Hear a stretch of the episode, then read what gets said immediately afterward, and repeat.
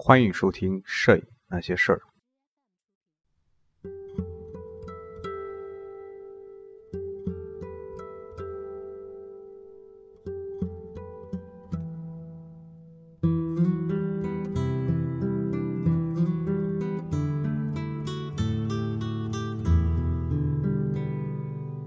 世界摄影史第八章：纪实摄影至一九四五年的社会面面观。作为一种如实反映视觉现实的廉价且可复制的手段，照片注定会在十九世纪工业国家改革派改变社会不公的运动中发挥重要的辅助作用。尽管自摄影诞生初期，人们便意识到它在这方面的潜能，但直到十九世纪末，社会纪实这一特征才涌现出来。此后，受有组织的社会改革运动的影响，并伴随廉价的机械化相片复制网版技术的发明，于是如我们今天所见，社会摄影繁荣了起来。与此相关的一个词组。社会纪实摄影常被用来指称那些以社会为题材且社会目标至上的作品，因为“纪实”一词可以指任何以真实反映现实为主旨的照片。在一八八零年以前，几乎所有不摆姿势或未经人工处理的影像都被看作是纪实。之后产生了无数有关人物、地点。和事件的影像记录，在描述照片的目的时，“社会”一词的使用也存在问题，因为许多照片都是以社会行为的某个方面为题材的，例如商业卡片、快照、明信片以及艺术和新闻摄影类图片，也都常常描绘出社会情境。也就是说，尽管拍摄者并不以社会责任。或社会活动为动机，但是拍摄的照片仍会触及人、人与人的关系以及人们的生活和工作方式。虽说如此，但必须强调的是，对于这种区分，我们不能太绝对，因为所有的照片都排斥将其本质特征界定的过于狭隘，并且就那些以社会变革为主旨的作品而言。随着时间的流逝，其拍摄目的、意义以及带来的影响也极易发生改变。正如埃文斯洞察到的，纪实也可指代一种独特的风格或手法。尽管在19世纪晚期，纪实风格就已出现，但直到20世纪30年代，它才被界定清楚。当时的美国摄影史学家伯蒙特。纽霍尔提出，虽然社会纪实摄影师既不是单纯的记录者，也不是艺术至上的艺术家，但他们的作品往往技术精湛，且拥有极高的艺术性。也就是说，除了将情感倾注于现实，纪实摄影亦涉及想象力和艺术性，以人和社会现状为主要关注对象，纪实风格的影像。结合了清晰的画面组织和对人文价值的热情投入，社会纪实摄影的早期拥护者之一刘易斯·海因阐释了这类摄影的宗旨。他宣称要用光明去照亮社会现实的黑暗，至于照亮哪里以及如何用相机框取主体，则需要创造性的判断。而正是这样的判断，决定了此类摄影启迪并打动观赏者的有效性。社会纪实摄影的一个重要的方面，在于作品的展示环境。几乎从一开始，为社会改革运动拍摄的照片，就是以成组而非单幅的形式展出的。尽管在19世纪末、20世纪初的一些欧美国际展会中，这类作品会偶尔露面，但它们通常不会出现在画廊以及为艺术照片或快照举办的展览中。它们不会像风俗、风光或建筑场景照片那样被单独出售，取而代之的是，这类拥有社会利益的照片会以幻灯片或宣传册及杂志中的插图形式呈现给观众，并通常配有解说文字。的确，社会纪实摄影的发展与印刷技术和通俗报章的进步密切相关。如果没有网版印刷工艺将银眼影像转化为油墨印刷品，社会纪实摄影的繁荣将是不可想象的。在这一点上，社会纪实摄影与摄影报道或新闻摄影有许多共同之处。虽然后一类型的摄影纪实往往也涉及社会主题，但它通常不以社会变革为目的。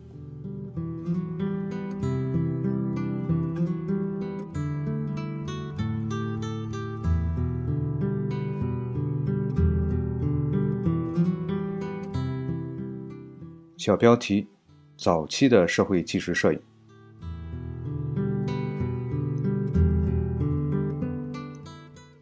一八三九年，摄影宣告诞生后，并没有马上出现具有社会鼓动性的照片。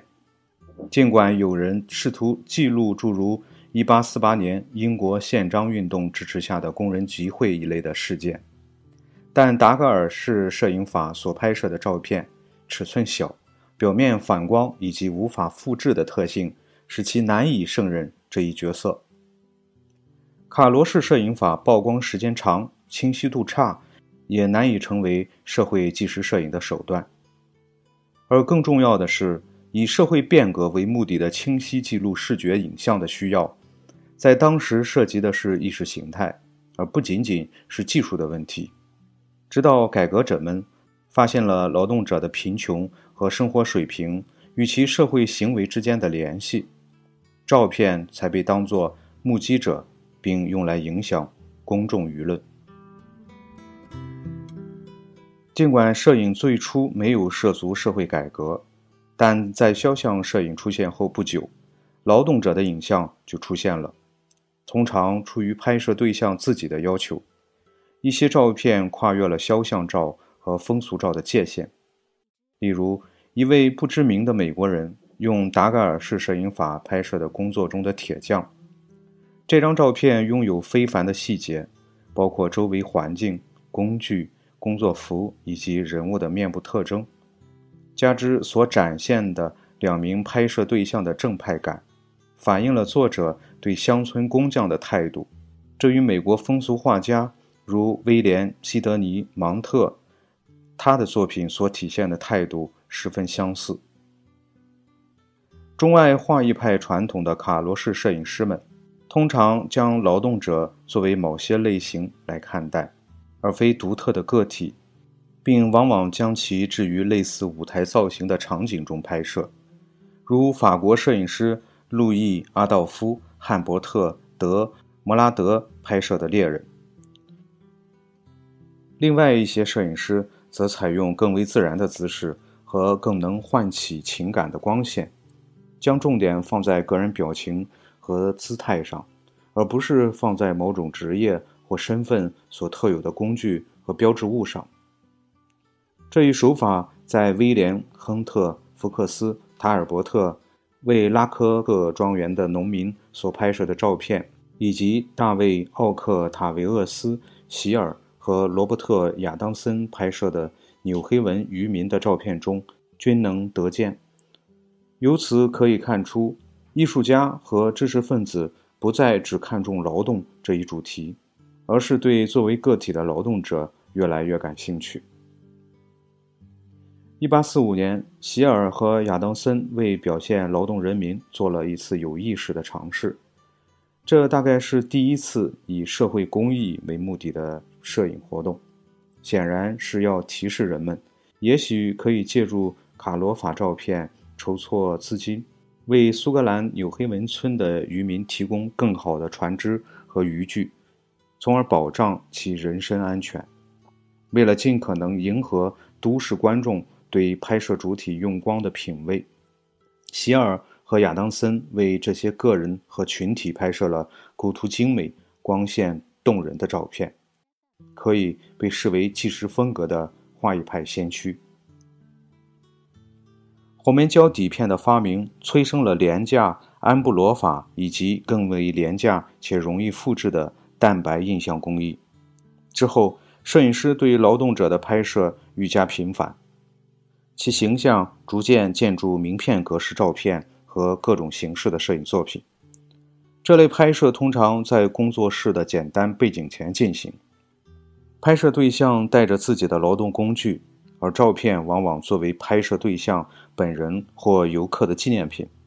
因此，摄影师一般很少考虑现实的工作环境，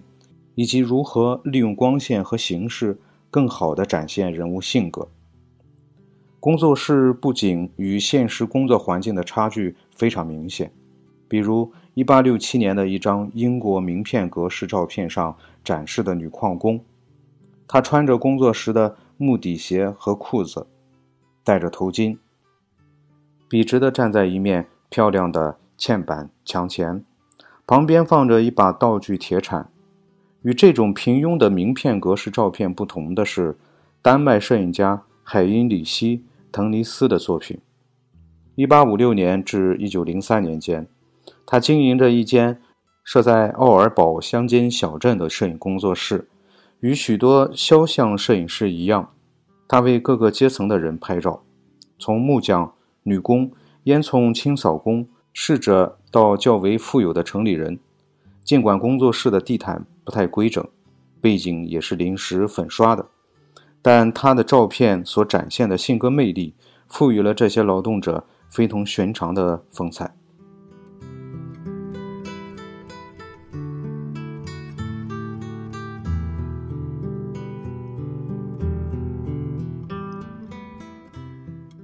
除西欧和美国外，类似的劳动者照片主要还是用作旅游纪念品。这里仅举两例：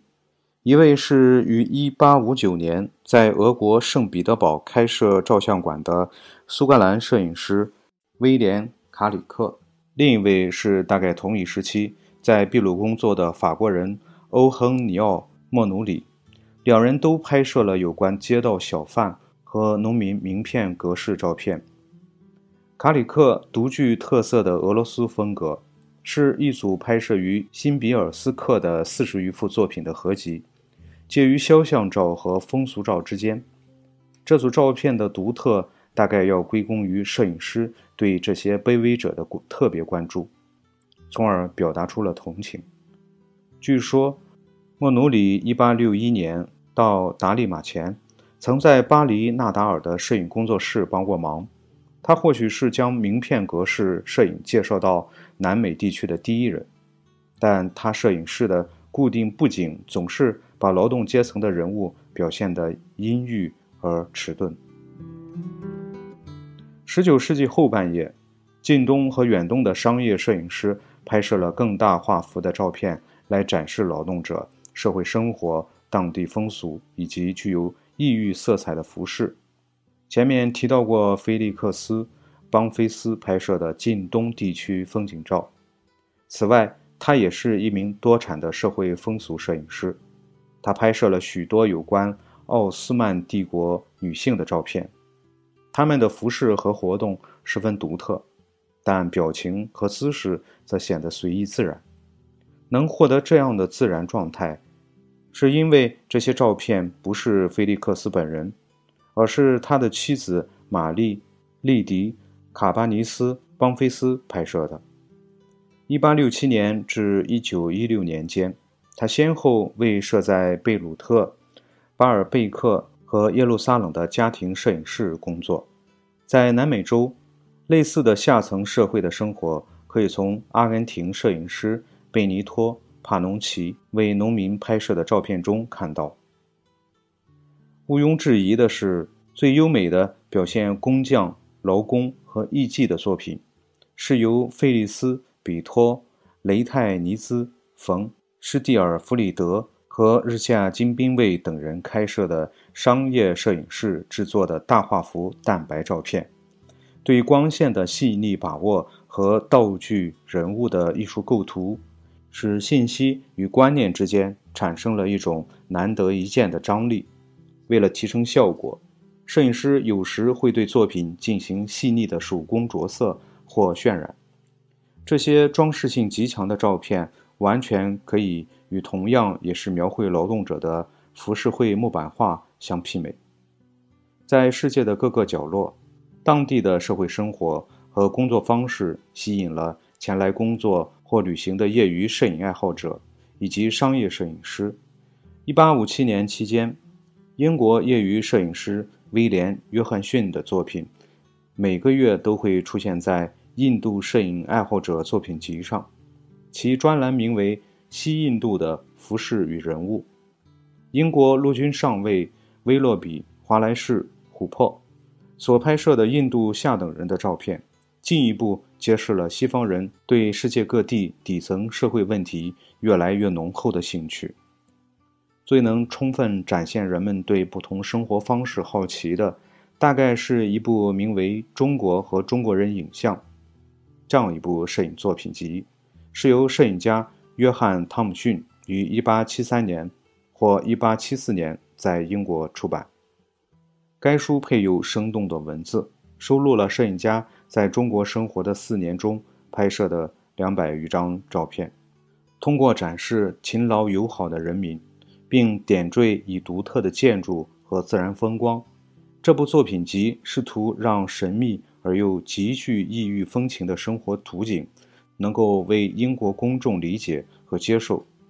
由此，汤姆逊开创了一种新的纪实风格和样式。并影响到后来关于社会不公问题的摄影创作。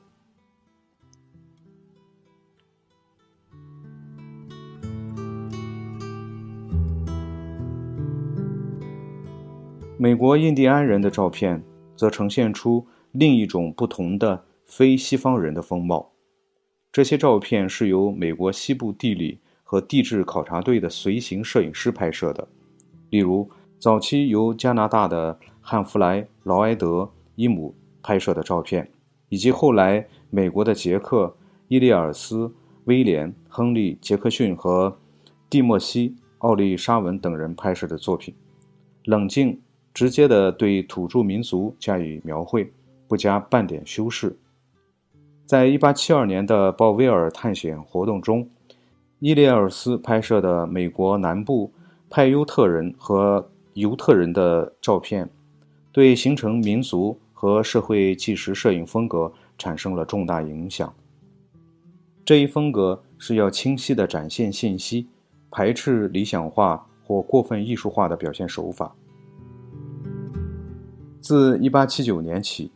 这一风格被美国民族学局采用，并最终成为19世纪后期出现的社会纪实风格的基础。这种风格同样体现在一些。社会学文献中，如马尔瓦尔人报告。虽然迄今为止我们所讨论的照片常常收录于图书和摄影集中，也曾被当作商品出售，但当时他们对西方观众的影响是难以估计的。另一方面，商业立体化公司出版了成千上万类似社会题材的立体照片，其影响却毋庸置疑。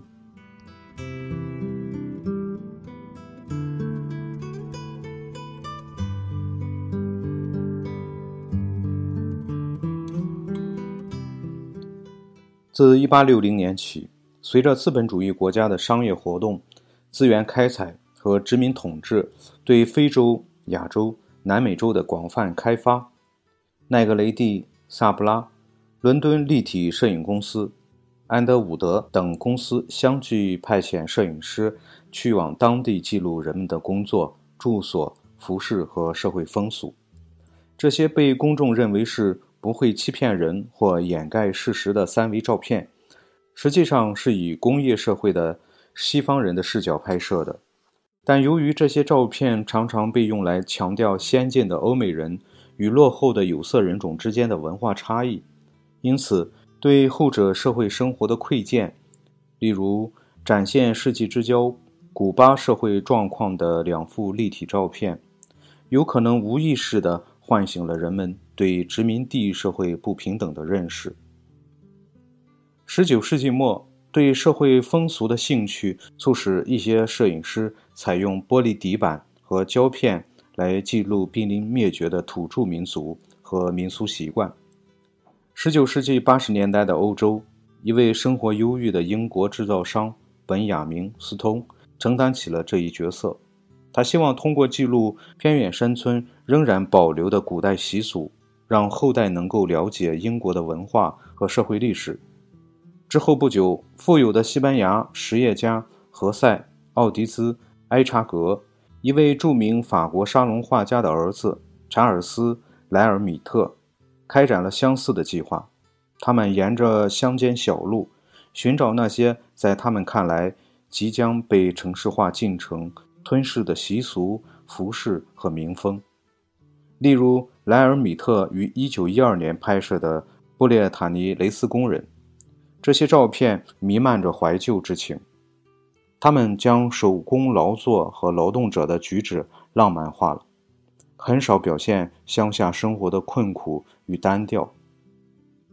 就在新世纪到来之前。几名美国摄影师也将注意力转移到了土著部落的生活上，他们的作品呈现出类似的意图，即用相机留住逝去的时光，并对比今昔。伊利尔斯等人早先对印第安人服饰和居住环境的记录，往往显得千篇一律。与之不同的是，爱德华 ·S· 科蒂斯、卡尔 ·E· 穆恩、罗伯特。和弗莱厄蒂夫妇以及亚当·克拉克·弗洛曼于1895年到1910年前后开展的工作，旨在突出部落生活的积极内涵，特别是美国土著人的集体意识以及个人与自然的和谐统一。这种态度在柯蒂斯出版的第二十卷调查报告中体现得尤为明显。这主要归功于第七章所讨论过的画意摄影手法的大量运用。莫恩在美国西南部拍摄的漂亮的肖像和构图精美的群体像，罗伯特·弗莱厄蒂在遥远的北方为那些乐观而坚强的因纽特人拍摄的特写，也都体现了同样的愿望，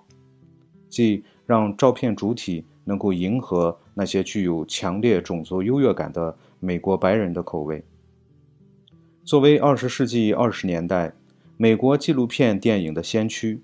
弗莱厄蒂夫妇因为能赋予平凡事件以戏剧化的形式而广为人知。在罗伯特为因纽特人拍摄的约一千五百张静态照片中，许多作品似乎都经过了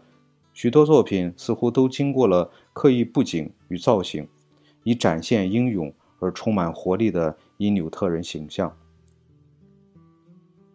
与柯蒂斯的宏大构想相比，身为加利福尼亚成功的书商亚当·克拉克·弗罗曼则锁定了一个更小的范围。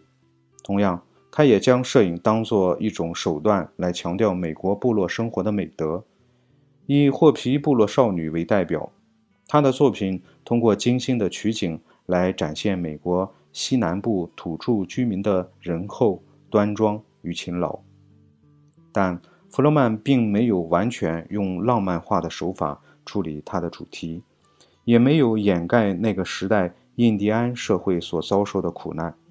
他以真实记录的方式，将这些照片用于幻灯片、演讲和出版物，试图唤醒美国白人正视土著居民所面临的困境。